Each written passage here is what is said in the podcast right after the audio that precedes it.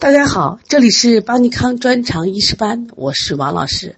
又是一个美丽的清晨，能量加油正在进行中。世界上最公平的是时间，而最偏心的也是时间。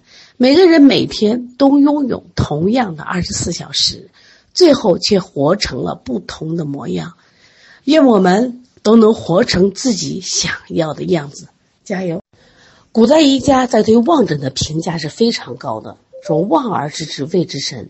现在我们发现了，之所以能成为神，望诊的内容是不是太多了？我们不仅望头面、望颈项、望鼻、望我们的口唇、望目、望目的形态、望我们身体。还有我们身体的形态等等，是不是特别多？如果我们都把它一一掌握了，那自然是望而知之谓之神了。今天我在群里讲了一堂课，不知道大家听了没？叫望唇似白的诊断，大家都没有想到，原来这个古人诊断真是细致，就是我们嘴唇外的这个轮廓线，竟然也是我们作为诊断的一个方法。那么今天呢，我们就来呃补充一点知识。关于望口于唇这一块知识呢，我们教材没有，也就是不是今年的考试内容，不是我们专场的考试内容。但是我们了解一下，对于我们临床有帮助啊。到助理医师的时候，我们会加强学习。大家不要焦虑啊！一说加知识，教材没有，有的人心慌了。那我只是在临床上给大家一些启发，因为我们的教材呢，完全是考纲制定内容，你把教材学会，考试没问题。可是，在讲课的时候，给大家补充一些知识，大家记住啊，这个是让你临床有帮助，不允许焦虑啊。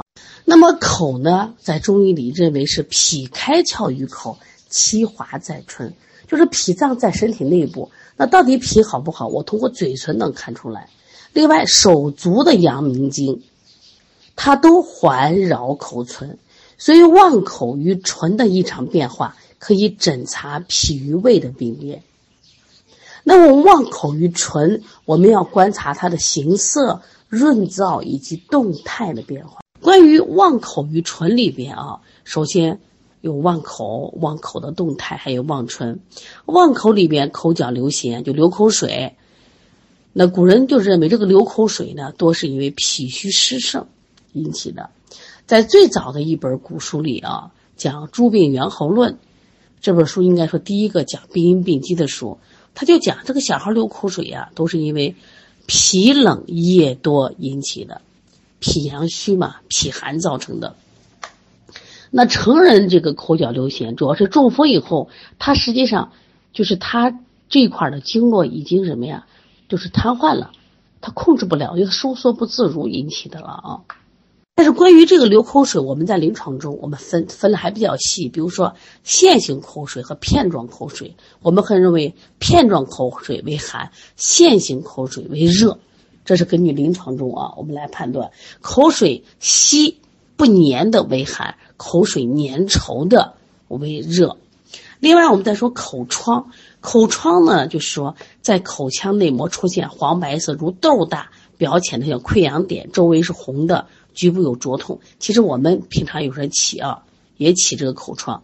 那对于口疮呢，将来我们学病种的时候，我们会详细讲。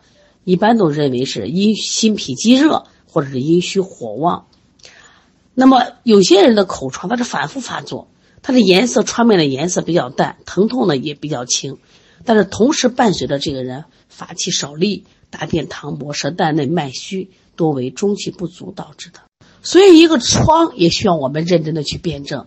疮面红的和疮面淡的，有疼痛感的，没有疼痛感的，它的理解意思是不一样的，病机是不一样的啊。另外，我们看鹅口疮，鹅口疮它主要形状如鹅口，一般都是小孩儿，他那个舌面满布这种片状的白屑，状如鹅口，称为鹅口疮，又称血口，多因感受了邪毒，心脾积热。上虚的口舌所致，也有虚症，肾阴的亏虚，虚火上炎。如果这个小孩偶尔发生无所谓，经常发生，你一定要考虑什么问题？考虑的是虚症啊。这是我们常见的三种口角流涎、流口水、口疮、鹅口疮。现在我们来看一下那个，就口的动态。我们正常人，我想张想闭，我都是随意的，但是病态它不是这样。我们一般就是口唇的异常动态有六种，叫口型六态，大家知道就好啊。这不是考试内容。第一个叫口张，就嘴巴张开闭不上了；第二个是口禁，那么嘴巴闭上就打不开了。你像小孩中风的时候就打不开啊，你像那中风病人他当时也打不开。另外就是口搓，上下嘴唇急剧。急剧啊，这一般是破伤风患者会出现这种情况啊。小新生儿的奇风患者，就嘴巴上下嘴唇聚到一块儿了，打不开。另外是口闭，口闭是啥？就是我们说中风，他嘴歪了，嘴歪了。现在其实这个我们是不是很常见？另外一个口震，就是就嘴巴之间打架，牙齿打架。还有一种口动，就是嘴巴自己的频繁开合不能自禁。这都属于胃气虚弱啊，或者是动风之象。像那种口震，就是嘴巴打架，一般都是疟疾初期。所以这些呢，我们知道就行，嗯，不可以去记它。但是你发现没，这一个嘴巴的动态是不是都帮助我们来辩证啊？所以大家把望诊一定要学好。其实最好学的也是望诊，它能看得见嘛。脉诊肯定难学，脉诊是要悟性的。很多人想学脉诊，我说你望诊都不好好学一学什么脉诊，看得见的你都没学精，你非要学那种看不见的药物的，所以望而知之谓之深，这个是最重要的啊！说你一看到他，你就能看到他的病在哪里，是不是特别了不起？那我们看唇，那么看唇的时候要看颜色，其实嘴唇呀，它没有脸上的皮肤这个皮的包裹，它更准。正常人的唇色是红润的，胃气充足，气血调匀。唇色要白，不用说血虚或失血了嘛。深红一般是热盛，深红还干燥，属于热盛伤津。如果这嘴唇颜色特别红，而且还干了，这热盛伤津。唇色青紫，阳气虚衰，血行瘀滞了。一般到紫都有瘀滞，但是青呢，就说明有寒症。青黑呢？寒凝血瘀或者痛及血络瘀滞，一说青黑青可能是有寒了，对不对？那同时黑也有瘀，所以说寒凝血瘀或者是痛症，痛症也会发青黑。另外，嘴唇干裂一般都是津液损伤，两种，一种是实症，一种是什么虚症？实症里边燥热伤津，虚症是阴虚液亏。口唇如果糜烂，一般来说是脾胃积热上蒸。热邪灼伤了唇部所致，唇内溃烂，颜色淡红，为虚火上炎；嘴边生疮呢，口红肿疼痛，一般为心脾积热。这我们讲的都是一般。昨天我讲唇四白，唇四白其实也代表我们的胃，因为唇代表脾嘛，唇四白代表胃，所以唇四白它的颜色淡，那就是胃阳不足，胃阳不足嘛。是不是？如果纯丝白的线是红，那我们就说它热了；如果纯丝白的颜色发梨黑，那考虑不光是脾胃衰败，肾也衰败了。另外呢，我们再加一点知识，就是我们在望诊的时候，小孩的这个身体也是我们望诊的一个重要部分。比如说，我们望胸胁，首先这个望胸胁有什么诊断意义呢？胸是干嘛的？胸是上焦，它藏的是心和肺这些重要的脏器，是我们人体的宗气所聚，是经脉血管循行不达之处。大家还记得宗气什么叫宗气吗？在中医里学过，宗气是我们肺从外从自然界吸的清气和我们人体吃的水谷精微合成的什么气叫宗气。那么这个胸廓前是有乳房，乳房是属胃经的啊，乳头是属肝经的。这我们后面还要学针灸推拿学，还要再次讲经络啊。然后我们的胁肋是肝胆经脉循行的之处，所以望胸胁可以诊查心肺的病变。说因此望胸胁可以诊查心肺的病变，也可以诊查中气的盛衰。中气是我们肺气和脾胃之气的合成，以及肝胆乳房的疾患。哎，是不是特别重要？所以你会望胸胁了，这些病一个能看他的肺，能看他的心，能看他的肝胆乳房病变。你说你神不神？所以说，望而知之谓之神的背后是别人看不见的努力和付出的心血。所以这个人好厉害，这个老中医好神奇，是因为人家把这些知识都记住了。